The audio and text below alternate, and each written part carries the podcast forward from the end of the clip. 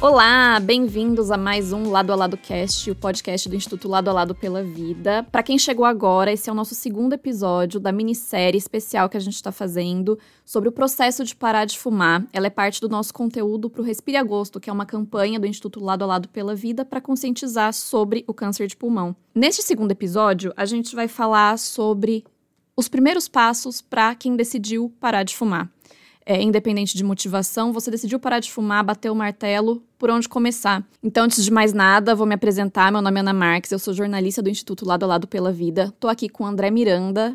Oi, oi, tudo bem?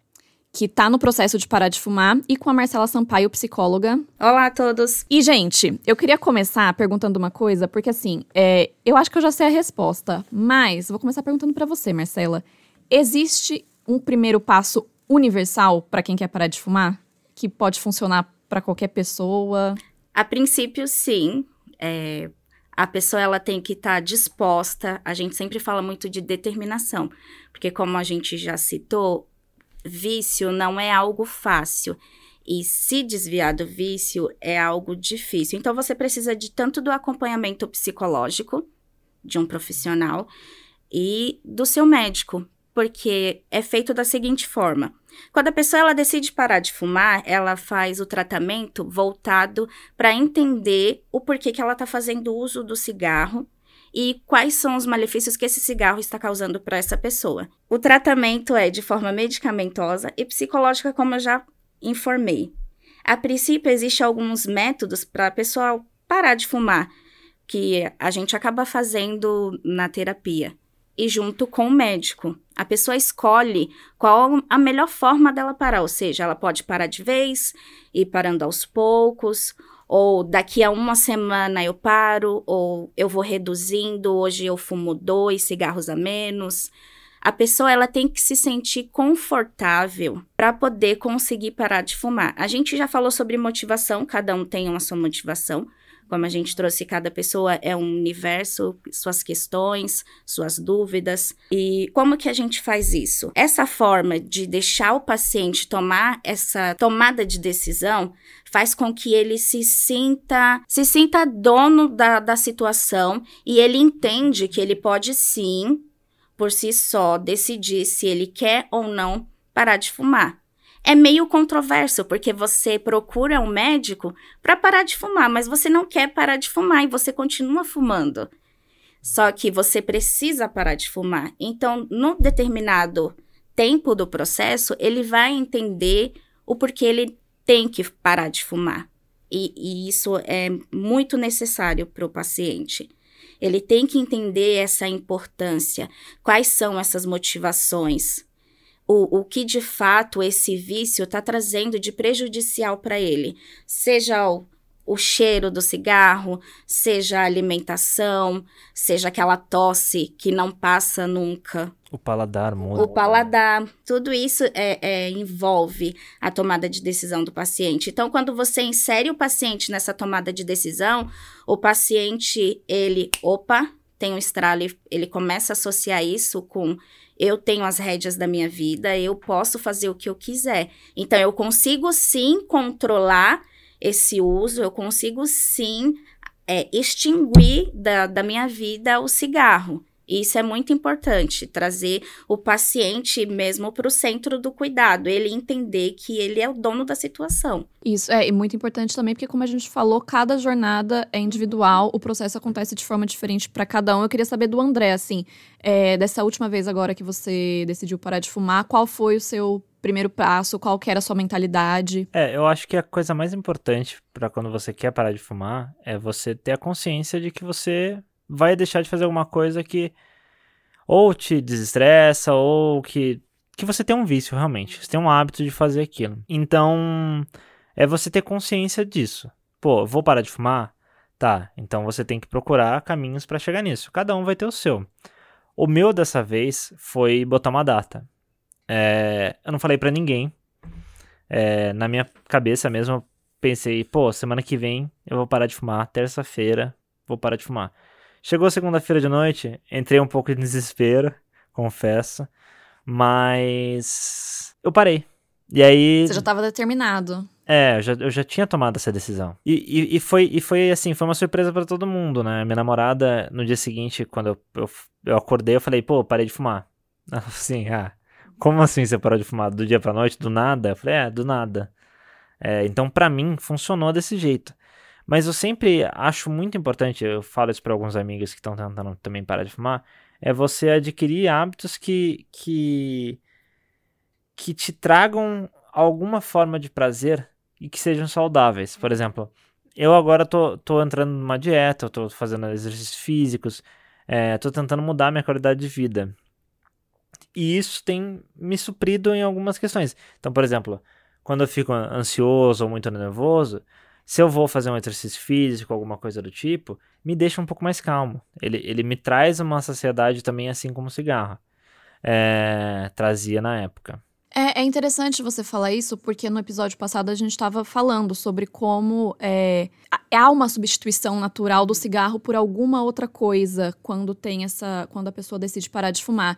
E é interessante que você tenha substitui, substituído o cigarro por hábitos saudáveis, né? Então é uma troca. Você já sabia que você ia ter que fazer alguma troca para suprir é, essa necessidade. Então você trocou por uma coisa que te faz bem. É, e também tem uma coisa, você falou que tá numa dieta e tal. Eu queria saber se existe, se a rotina, se ter uma vida regrada pode ajudar com, com o parar de fumar.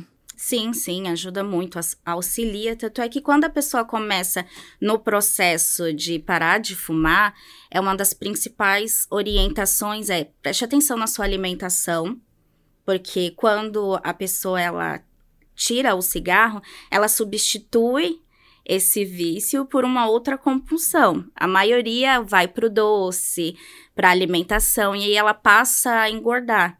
Então, a questão em si, preste atenção na sua alimentação, é, comece a comer mais coisas naturais, verduras, frutas, legumes. Isso vai ajudar muito na saciedade.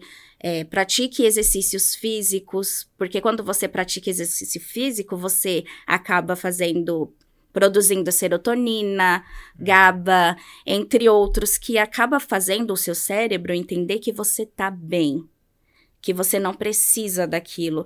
Então você pode muito bem substituir o cigarro por algo saudável. Você passa a entender que você não precisa mais do cigarro. Experimente coisas novas também, né? Uhum. Porque às vezes você, pô, não gostava daquela comida porque achava o gosto ruim. O cigarro ele muda muito o paladar. Então, pô, você não gostava daquela comida antes, quando você fumava. Parou de fumar? Experimenta de novo, vai que você gosta. Ah, não gosto de fazer atividade física. É uma rotina. Você também, provavelmente, quando fumou o primeiro cigarro, como eu, não gostou do primeiro cigarro. Ninguém gosta do primeiro cigarro. É ruim, não é legal. Então, Pô, não gosto de fazer exercício. Sabe, insiste. Do mesmo jeito que você insistiu com o cigarro, eu, eu, eu falo isso pra mim todos os dias. Do mesmo jeito que você insistiu para fumar cigarro, que você achava legal, vai pra academia. Tudo bem, eu não, eu não gosto de acordar cedo, mas eu não gosto de fazer exercício físico. Mas, sabe, manter uma rotina, você se incentivar e você se regrar a fazer aquilo é muito importante. Pelo menos para mim tem sido. Você tirar 20 minutos do seu dia, pode ser pela manhã, pela tarde, pela noite, o horário que você se sentir confortável.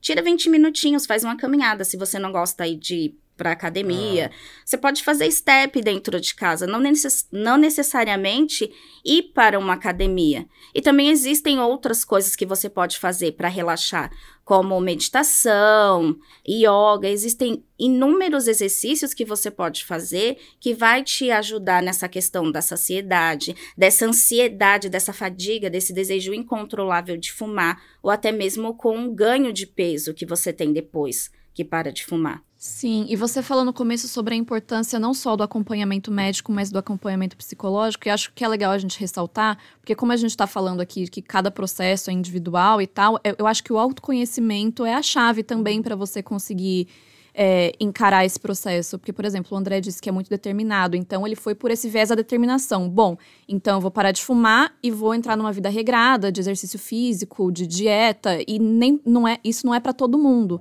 Então eu acho que o autoconhecimento é assim, é onde eu posso me encontrar nesse processo.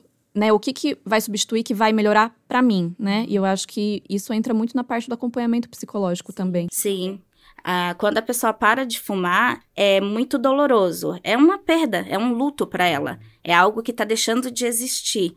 Ainda mais, é, ainda mais quando você usa aquilo como válvula de escape para não enfrentar os seus problemas.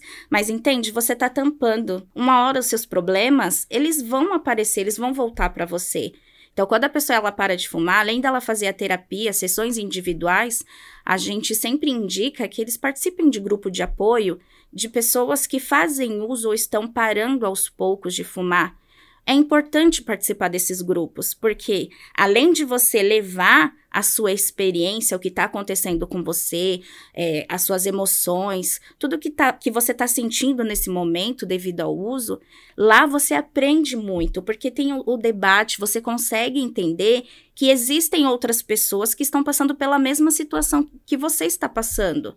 Não é fácil para ninguém. Como a gente já falou, cada pessoa tem uma motivação, cada pessoa tem um tempo e a gente tem que respeitar isso e tornar é, essa retirada do cigarro a forma mais dura e menos doída para esse, esse paciente em si.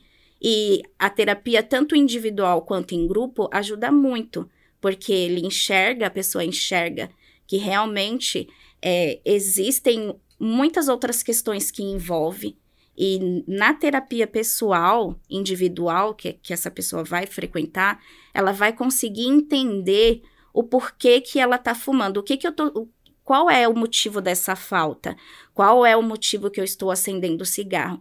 Não, porque eu briguei e aí eu não, não quis discutir com a pessoa, eu simplesmente fui, dei as costas e acendi um cigarro. Ou então, ah, o meu chefe tá me estressando, tá corrido no meu trabalho, eu não tenho tempo para fazer nada, mas no horário do almoço eu vou e fumo um cigarro, porque é o momento que eu tenho para aliviar. Então, você tem que focar nisso entender o porquê que você está fumando, o que que está te motivando a ligar o cigarro, a acender o cigarro, o que que, qual é o motivo. E dentro da terapia você consegue entender, porque você passa a se conhecer melhor, você passa a se respeitar e você entende o processo terapêutico como algo único e incrível. Porque você chegar numa terapia e entender que aquilo que você está é, buscando é algo tão simples, tão fácil. Ah, eu não sei lidar com as minhas frustrações. Hoje eu, consigo, eu, hoje eu consigo identificar isso. Eu não sei lidar com as frustrações, então eu vou descontar no, no cigarro. É muito mais fácil do que eu ir direto e falar com a minha mãe, ou falar para o meu chefe ou meu supervisor que ele está me sobrecarregando, ou falar diretamente para minha namorada que ela está é, exigindo demais de mim. Então é muito mais fácil eu tampar isso. Mas como eu já disse, isso volta para você. Tudo isso volta. Tem uma hora que o seu sistema, que a, a sua cabeça, eu costumo dizer que a gente tem uma caixinha no cérebro. Então você vai é, é, uma, enchendo essa caixinha e ela tem várias gavetas. Você vai enchendo, enchendo, enchendo essas gavetas. Tem uma hora que elas não fecham mais. E aí, quando elas não fecham, o que, que você vai fazer? Como que você vai lidar com tudo isso? E agora? É isso, gente. O processo é realmente muito difícil, mas os frutos são colhidos a longo prazo, né? E, e é importante isso que a Marcela falou também. É, ela, ela me lembrou de uma coisa que, eu, que eu, eu acho muito legal, que é você não precisa tá, enfrentar isso sozinha. Você tem família, é, você tem amigos. Tá, seus amigos fumam. Meu, fala para eles, ó, oh, tô parando de fumar, sabe? Não, não fica tão perto quando eles estiverem fumando. Avisa as pessoas que estão ao seu redor também, para elas te incentivarem, não te desmotivarem, sabe? Porque tem muita gente que vai, vai, vai ouvir comentários do tipo, ah, você não vai conseguir parar de fumar. Você parar de fumar? Não vai. Você não quer fumar um cigarro? Ou então, só um cigarro, pô, só mais um. Fuma comigo um cigarro. E não é assim, gente. Você, sabe, você tem que avisar o seu entorno para irem junto com você, para aceitarem a sua decisão e te acolherem e te ajudarem a enfrentar isso. Sim, isso é muito importante. O apoio dos familiares, dos amigos é muito importante nesse processo, porque é é a sua rede de apoio. Uhum. Se você não tem uma rede de apoio, como que você consegue se sustentar sozinho, sem uma rede de apoio, sem a ajuda de um tratamento psicológico, até mesmo do tratamento medicamentoso.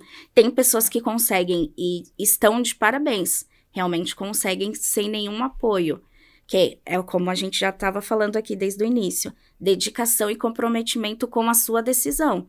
Não é simplesmente eu decidi e tem que seguir em frente. Todo dia é uma luta, né? Todo dia é uma luta.